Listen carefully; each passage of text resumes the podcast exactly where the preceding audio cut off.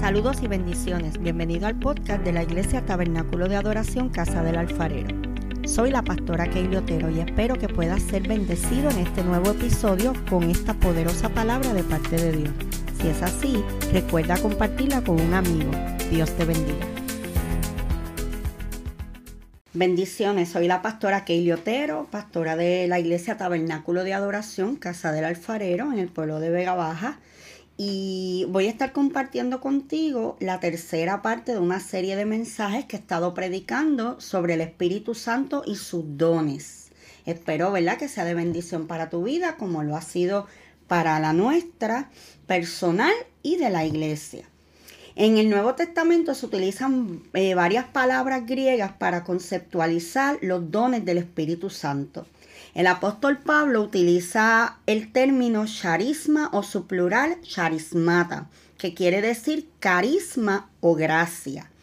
Pablo en Efesios 4 del 7 al 8 utiliza dos palabras. Estas son dorea, que quiere decir don, o domata, que sería el plural de doma, o sea, dones. El apóstol Pedro en su primera carta, capítulo 4 al 10, perdón, capítulo 4, verso 10, utiliza literalmente manifestaciones de gracia para referirse al Espíritu Santo y a sus dones. Otra palabra griega que se traduce como dones es neumática o cosas que pertenecen al Espíritu. Cuando hablamos de manifestaciones de gracia, aquí hemos definido lo que es gracia, ¿verdad? Eh, en palabras sencillas, gracia es un favor, es un bien o es un beneficio que se recibe sin merecerlo, sin tener los méritos y las cualidades. Es importante que entendamos que todo lo que proviene, proviene, de Dios hacia nosotros es por gracia, comenzando por el don más preciado que es la salvación. La salvación es por gracia, no hay nada que nosotros hagamos que nos pueda llevar a alcanzar la gracia, porque somos imperfectos, porque somos pecadores, ¿verdad? Pero por la gracia de Dios somos salvos, porque su misericordia y su favor nos alcanzan. ¿Qué es un don del Espíritu? Bueno, pues un don espiritual es la capacidad dada por, por Dios al creyente para el servicio en la iglesia. Mire qué interesante que los dones no son para beneficio del que lo tiene, no es para ganar estatus, fama, para que seamos admirados, sino que los dones se le dan al creyente para que sirvan en la iglesia. La enseñanza sobre los dones del Espíritu se centra en cuatro pasajes del Nuevo Testamento. Estos son Romanos 12. En ese capítulo dice, no os conforméis a este siglo, sino transformaos por medio de la renovación de vuestro entendimiento. Sigue y presenta los dones del Espíritu Santo y cómo benefician a la iglesia. Aquí Pablo habla a los romanos Habla de amarnos los unos a los otros, sin fingimiento, que hay que bendecir a quienes nos persiguen, que lloremos con los que lloran, que riamos con los que ríen, que estemos unánimes. Te estoy como que parafraseando, ¿verdad? Eh, el verso.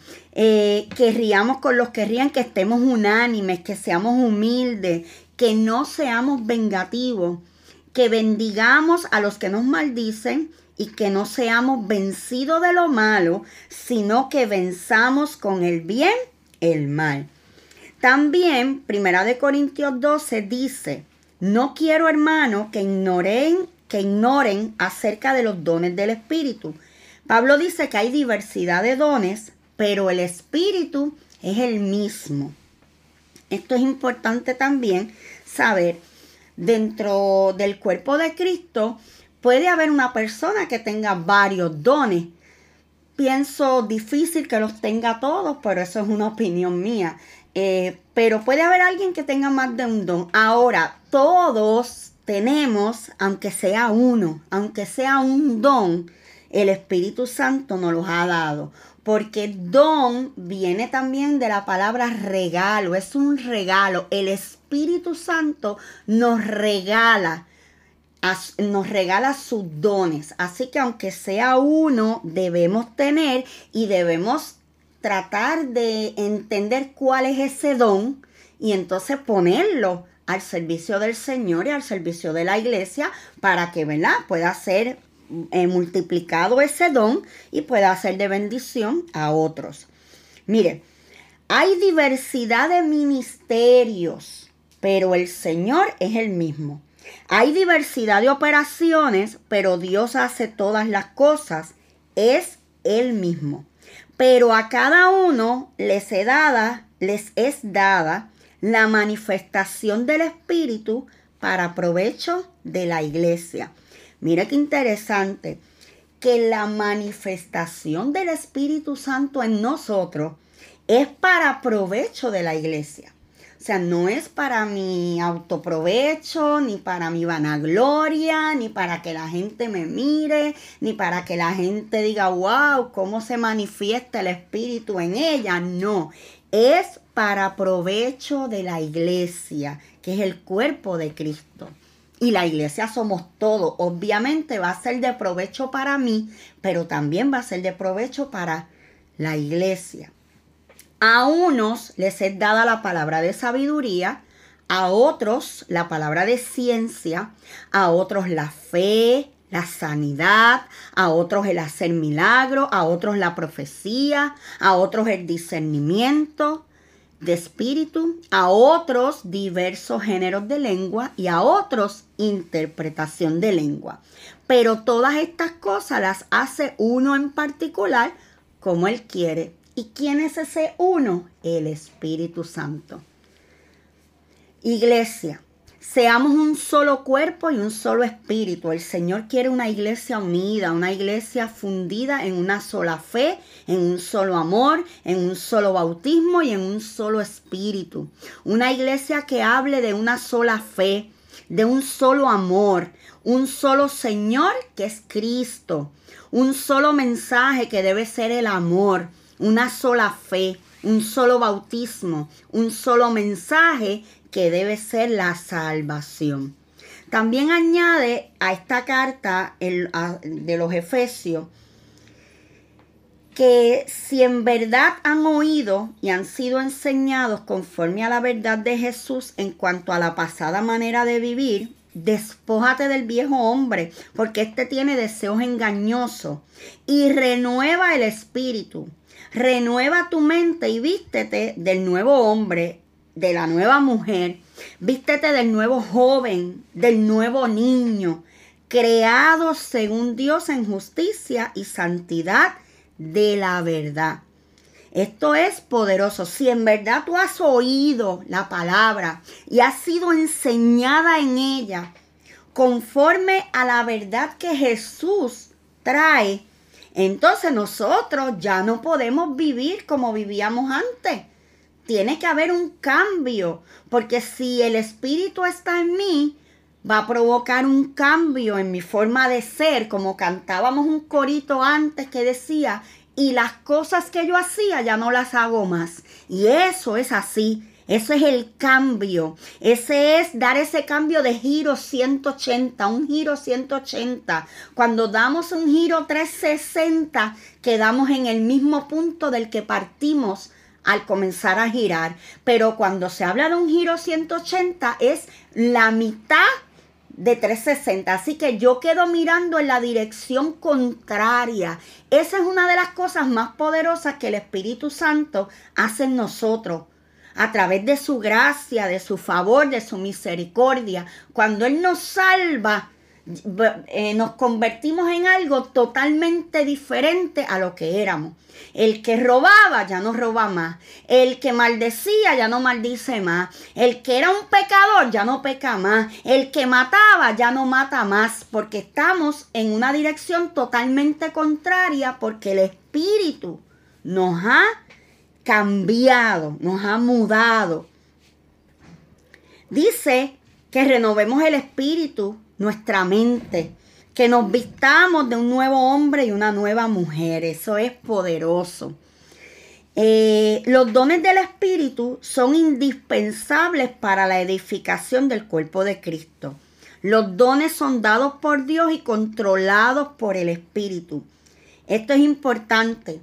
Nadie en la iglesia debe decir, ah, yo tengo este don, este don es mío. Bueno, este don se manifiesta en ti por la gracia de Dios. Y, pero en el momento que Dios necesite usar a otra persona, lo hace. Yo pongo el ejemplo, ¿verdad? Y se lo he dicho muchas veces a mi iglesia. Eh, vamos a imaginar, ¿verdad? A suponer que en la iglesia hay alguien que Dios lo, lo usa en sanidad. Pero llegó este culto donde llegó este paralítico, pero el que Dios usa en sanidad ese domingo no vino. ¿Qué va a hacer Dios? ¿Esperar al otro domingo para sanarlo? No. El don de sanidad se va a manifestar en otra persona, en otro que tenga la fe suficiente de poner las manos sobre el enfermo y declarar sanidad. Esto del don de sanidad es bien poderoso porque la gente mucho, por muchos años la gente corría, ¿verdad? Detrás de esta gente, ministros poderosos que Dios utilizaba en sanidad. Pero tal vez la iglesia no había comprendido que todos tenemos la misma oportunidad de poner las manos sobre un enfermo y que éste sea sano. Porque cuando nosotros ponemos las manos sobre un enfermo y declaramos la palabra de sanidad en el nombre de Cristo, no es en mi nombre, es en el nombre de Cristo. Declaramos sanidad por la sangre de Cristo, por la llaga de Cristo, que es curado. Mire, el milagro de sanidad se da porque el don se manifiesta. Es importante que cuando declaramos la palabra, los dones se manifiestan. Mire, lo que no es un don del Espíritu no es una capacidad natural adquirida por tres elementos. Mire, por herencia en el nacimiento, los dones no se heredan. Aprendidas por capacitación. Mire, no podemos ir a una escuela de dones donde nos enseñen a utilizar los dones tampoco es adecuadas al entorno, o sea, por la profesión que yo tengo, por la familia a la que yo pertenezco, nada de eso tiene que ver, sino que el don viene meramente del Espíritu y por gracia de Dios. Los dones espirituales son capacidades sobrenaturales. ¿Qué es algo sobrenatural? Es algo que se va de lo natural. Por eso los dones hacen que las enfermedades que para la ciencia son incurables, de momento haya sanidad. Por eso un muerto puede resucitar. ¿Por qué? Porque es algo sobrenatural. Por eso una persona puede caminar sobre las aguas. Por eso una persona puede decirle al viento, calla, detente, a la lluvia, detente, a, a, ¿verdad? controlar hasta los fenómenos atmosféricos como lo vemos en la Biblia. Todos esos ejemplos y muchos más los vemos en la Biblia. Pero entonces, ¿qué pasa con la iglesia hoy en día? Si Cristo, si Jesús dijo, cosas mayores que las que yo hice, ustedes harán en mi nombre. O sea que si Jesús multiplicó los panes y los peces, nosotros podemos multiplicar las cosas también, porque dice, cosas aún mayores ustedes harán en mi nombre. Eso es poderoso. Cuando nosotros podemos entender esta, mire, y esto no es super fe, esto es simplemente creer la palabra, es creer a la palabra y al Dios que inspiró la palabra. El don del Espíritu no es un oficio dentro de la iglesia. El don proviene de Dios. Él lo reparte a, que, a quien Él quiera. ¿Verdad? Lo que hablé ahorita. No es que hay el hermanito es el que tiene ese don. No.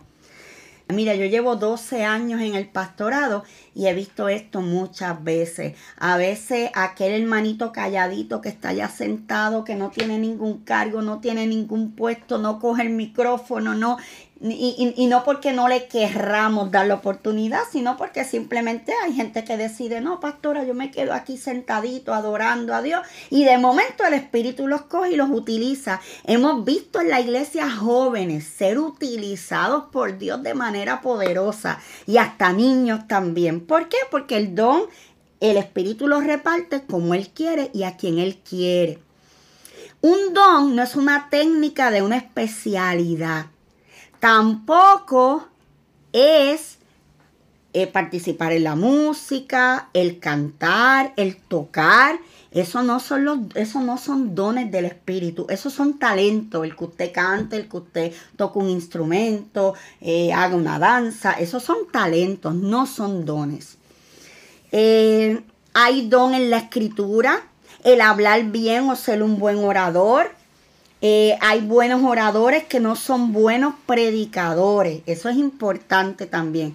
Hay gente que tiene el don de hablar, pero no necesariamente es un buen predicador. Un don no es un talento. Talento es la capacidad natural para desempeñar las cosas con, con positivos resultados. Frecuentemente se observa que una persona con poco talento natural son usadas poderosamente por Dios.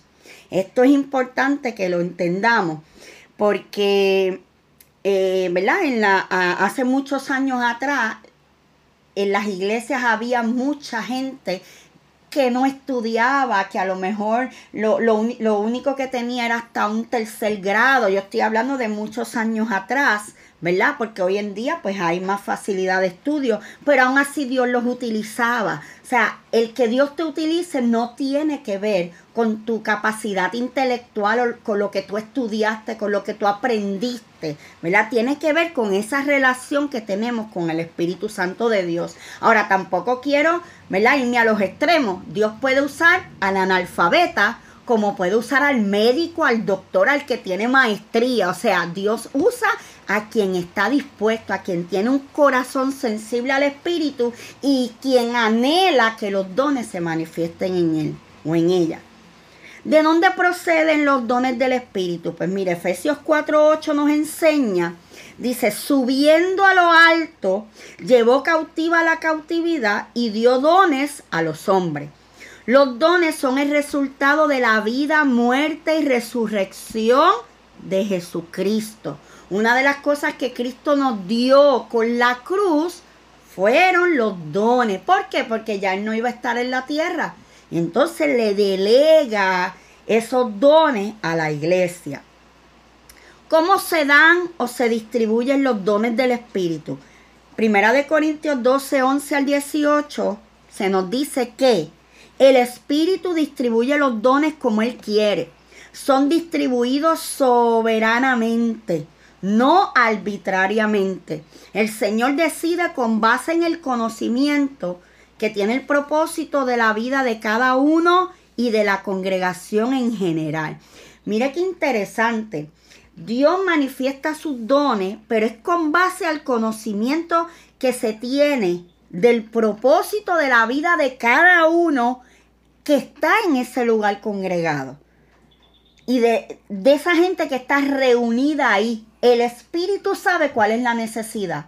Y, y para suplir esa necesidad, entonces eh, es que reparte los dones según a Él le plazca y según Él quiera, entonces trabajar con la necesidad de lo que hay en ese momento y del lugar donde estamos. Por eso a lo mejor yo predico en mi iglesia y se manifiesta un tipo de dones.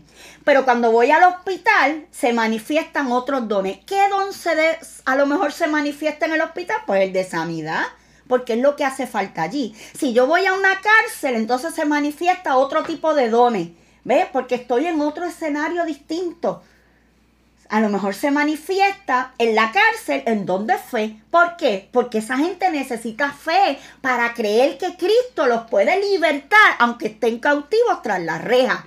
¿Me va entendiendo? Los dones se manifiestan según el lugar donde estamos, porque el Espíritu sabe cuál es la necesidad de ese lugar, de ese tiempo y de esa hora. Amén. Mire, los dones deben ser apreciados no envidiados, no usados para el enaltecimiento personal. Eso es importante, siempre la humildad, siempre la gloria para Cristo. Y esto no puede ser un cliché No puede ser, ay, la gloria es del Señor, pero nuestro corazón está diciendo, wow, lo que Dios hizo, wow, lo que yo hice. No, tenemos que tener cuidado porque recordemos que el Espíritu discierne los pensamientos. ¿Ok? Así que los dones no se pueden usar para el enaltecimiento personal. Es una estrategia del enemigo para hacernos caer. Cuando hay una persona que tiene un don que Dios lo usa poderosamente, el enemigo va tras ellos también para destruirlo. Y una de las cosas que, que más ataca es el orgullo, la vanagloria. ¿Ok?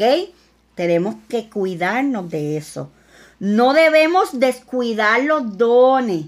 No se pueden descuidar. Porque ahora digo yo, si a mí me regalan algo, si cuando yo era chiquita mi mamá me regalaba un juguete, una muñeca y yo no la apreciaba y la tiraba por la esquina, ¿usted sabe lo que hacía mi mamá? La cogía y se la regalaba a otra niña de la iglesia o a una niña del vecindario que sí la quería. Recuerden que el don es un regalo y Dios te da ese regalo, pero si tú no lo quieres, Dios lo toma y se lo da a alguien que sí lo vaya a apreciar. Nuestra actitud hacia los dones deben ser de gratitud, contentamiento y consagración. Debemos darle gracias a Dios por habernos escogido a nosotros para Él manifestar un don. Debemos estar felices, es un privilegio tener, aunque sea un don. Pero también esto lleva una vida de consagración en la medida que nosotros nos consagramos con el Señor y con su Espíritu Santo, entonces esos dones podrán seguir fluyendo y creciendo. Y como dice la parábola de los talentos, al que yo le di uno y lo supo multiplicar, entonces le doy más. Así que es importante saber que si yo soy responsable con el don que Dios me dio, puedo estar lista para que Él me, me, me delegue otros dones más. Es muy importante tener en cuenta, eh, hablando, ¿verdad?, con relación a los dones extraordinarios y milagrosos, que estos no fueron aprendidos de manera alguna. No podemos aprender los dones. No podemos aprender a sanar la gente. No podemos aprender a libertar la gente. No podemos aprender a hablar lengua. Eso no hay manera de aprender ningún don. Al leer el libro de los hechos observamos que nadie instruyó a los apóstoles sobre cómo poner la boca o mover los labios para hablar en lengua. Tampoco vemos que los apóstoles instruyeran en manera alguna a los que hablaban lenguas en Hechos 10 y en Hechos 19. O sea, no hay manera. Para comprender que los dones son complementarios entre los distintos miembros de la congregación, hay que notar la metáfora que utiliza el apóstol sobre las partes del cuerpo y su total dependencia de la una con la otra. Dice Primera de Corintios 12 del 12 al 14, el cuerpo humano, aunque está formado por muchos miembros, es un solo cuerpo. Así también Cristo y de la misma manera todos nosotros, judíos o no judíos, esclavos o libres, fuimos bautizados para formar un solo cuerpo por medio de un solo espíritu. Y a todos se nos dio a beber de ese mismo espíritu. Un cuerpo no se compone de un solo miembro, sino de muchos miembros. Aquí Pablo está enseñando sobre el uso de los dones. Según en mi cuerpo, yo tengo manos, tengo brazos, tengo piernas, tengo ojos, tengo cabeza, tengo rodillas, tengo codos. Pues mire, todos ellos juntos forman mi cuerpo. Ahora, mi mano no puede hacer lo que hace mi rodilla. Mis dedos no pueden hacer lo que hace mi cuello cada uno tiene una función, pues así funcionan los dones, ¿ok? Por eso el Espíritu los reparte y nos da a todos. Vamos a tener los dones del Espíritu. ¿Por qué? Porque la iglesia, dice la Biblia, que somos un solo cuerpo. Cuando aprendamos a ver eso también, de que somos un solo cuerpo, pues vamos a ver lo maravilloso que funciona el cuerpo de Cristo, todos en armonía y todos trabajando en lo que Dios nos dio y desarrollando el don o los dones si tenemos la bendición de que Dios nos dé más de uno, ¿verdad? De que tengamos más de uno, pues amén. Trabajando eso que el Espíritu nos dio. ¿Quién no puede ser un recipiente de los dones del Espíritu? A la luz de unos pasajes que hay en la Biblia, podemos decir todo creyente tiene por lo menos un don. Pero por otro lado, es posible tener más de un don, como el ejemplo de Pablo. Pero desde luego no es posible tener todos los dones. Y ahí la base bíblica es Primera de Corintios 12, 21. El don del Espíritu se reparte luego del arrepentimiento y la conversión. Importante. Los dones no se van a, manifestar en una persona que no se ha arrepentido de su antigua manera de vivir y que no se y, que no ha aceptado a Cristo como Señor y Salvador de su vida. Eh, el propósito de los dones del Espíritu es el siguiente. Los dones del Espíritu todavía están presentes en la iglesia de Cristo. No podemos decir que ya los dones no están, que eso era antes, que eso era claro cuando Jesús, cuando los apóstoles, no. Los dones todavía están presentes en la iglesia hoy en día y son manifestados donde quiera que haya fe. Esa es la clave, la fe. Donde hay fe, hay manifestación de los dones. Ahora, donde no hay fe, pues entonces no hay manifestaciones de dones. Es importante creer, creer que va a haber sanidad, creer que va a haber libertad. Eso es importantísimo. En esta iglesia se enseña la vigencia de los dones espirituales. Los dones del Espíritu no son juguetes, son un regalo de parte de Dios a la iglesia. Cualquier intento de utilizarlos con propósitos egoístas o frívolos sería una equivocación muy grave. Así que tenemos que considerar algo acerca de, de su propósito en la iglesia y lo que Dios se proponía que efectuaran. Número uno, para manifestar el cuerpo de Cristo en la tierra. Mientras Cristo estuvo en su ministerio terrenal, solamente podía ministrar a unos cuantos a la vez. Sin embargo, luego del derramamiento del Espíritu Santo, fue posible manifestarse a través de un número ilimitado de creyentes.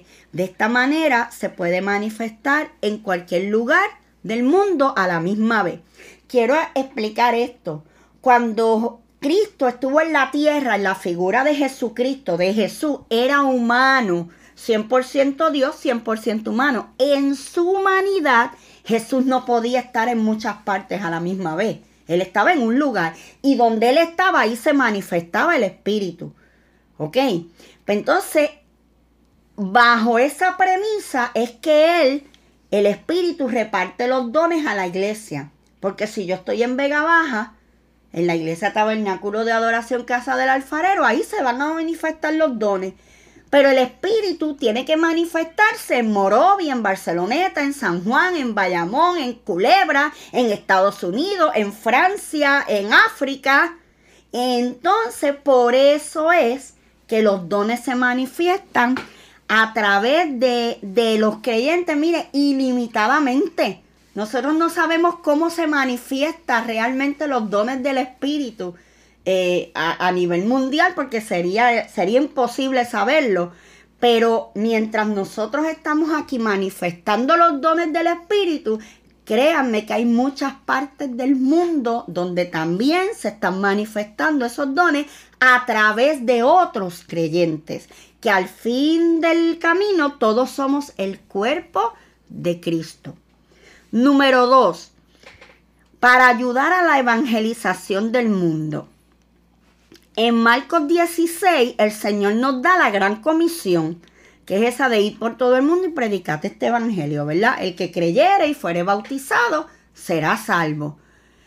¿Cómo se habría de efectuar esta, esta evangelización tan grande? Pues mire, a través de, de determinadas señales milagrosas que son manifestadas por medio de los dones del Espíritu Santo. También la número tres, para edificación de la iglesia.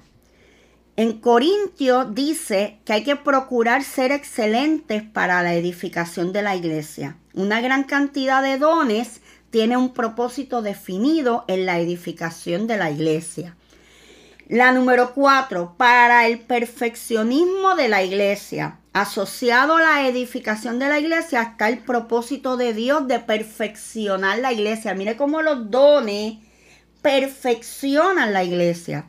Tiene este propósito definido en la edificación de la iglesia. A través de los creyentes se manifiestan estos dones para que la iglesia sea hecha perfecta. Esto es, que esté lista para el arrebatamiento. Mire cómo los dones y cuando se manifiestan entre las cosas que hacen es que van perfeccionando la iglesia. ¿Y por qué la iglesia tiene que ser perfeccionada? Porque hay un día donde sonará una trompeta o un sonido como de trompeta y entonces el Señor nos llamará, le llaman el, rapto, el arrebatamiento de la iglesia. Así que en ese evento que estamos esperando y que esta iglesia lo cree y esta pastora lo cree y lo predica, pues los dones del Espíritu, el don del Espíritu nos va preparando para ese momento, nos va preparando para el arrebatamiento. Siempre se hablan de nueve dones espirituales. En el Nuevo Testamento podemos encontrar seis listas de las cuales podemos sacar hasta 18 dones. Está el don de revelación, la palabra de sabiduría, la palabra de ciencia, discernimiento de espíritu, dones de expresión, géneros de lengua, interpretación de lengua, profecía, dones de poder, fe, sanidad, operación de milagro. Otros dones son el don de servicio, don de enseñanza, de exhortación, el don de dar, de presidir, de misericordia, don de sabiduría y don de conocimiento. Así que esto es lindo traerlo porque hay veces personas en la iglesia, ¿verdad? Que se sienten tristes porque, ay Dios mío, pues yo no, yo no tengo el don de sanidad, yo no tengo el don de poder, yo no tengo el don de operar milagros, pero si tú sirves en la iglesia, tienes el don de servicio. Si tú enseñas, mire, no hay nada más hermoso que enseñar la palabra de Dios a unos niños. Yo tuve la experiencia, ¿verdad? la oportunidad de a temprana edad, ya como a los 14 años, yo comencé a dar escuela bíblica en la iglesia donde, ¿verdad? Que pastoreaba mi papá en aquellos años. Y era una bendición. Y cuando yo veo esos nenes hoy que son adultos, y yo los veo que todavía perseveran, yo digo, wow, esa semillita la sembré yo en aquel preescolar, eh, en, aquella clase de párvulo, en aquella clase de principiante, donde tú empiezas a enseñarle cosas básicas como la historia del arca de Noé, como la historia de Jesús, pero esa palabra se queda ahí. Así que no, no nos menospreciemos, no te menosprecies, hermano amigo que me escucha, no te menosprecies. Hay don dentro de ti. Trata de identificar cuál es el don, pero si aún así tú entiendes que ninguno, la Biblia te dice que lo pidas, pídeselos al Padre, pídelos que Él te lo va a dar. Así que hasta la próxima, que vamos a seguir hablando un poquito más adentrándonos y definiendo cada uno de, los, de esos nueve dones más conocidos que te mencioné al principio Bendiciones. Si este episodio ha sido de bendición para ti, compártelo para que otros puedan ser edificados. Te invito a que nos busquen en Facebook como Tabernáculo de Adoración Casa del Alfarero y te suscribas a nuestros podcasts en las diferentes plataformas. Y así no te perderás ninguno de nuestros episodios. Dios te bendiga.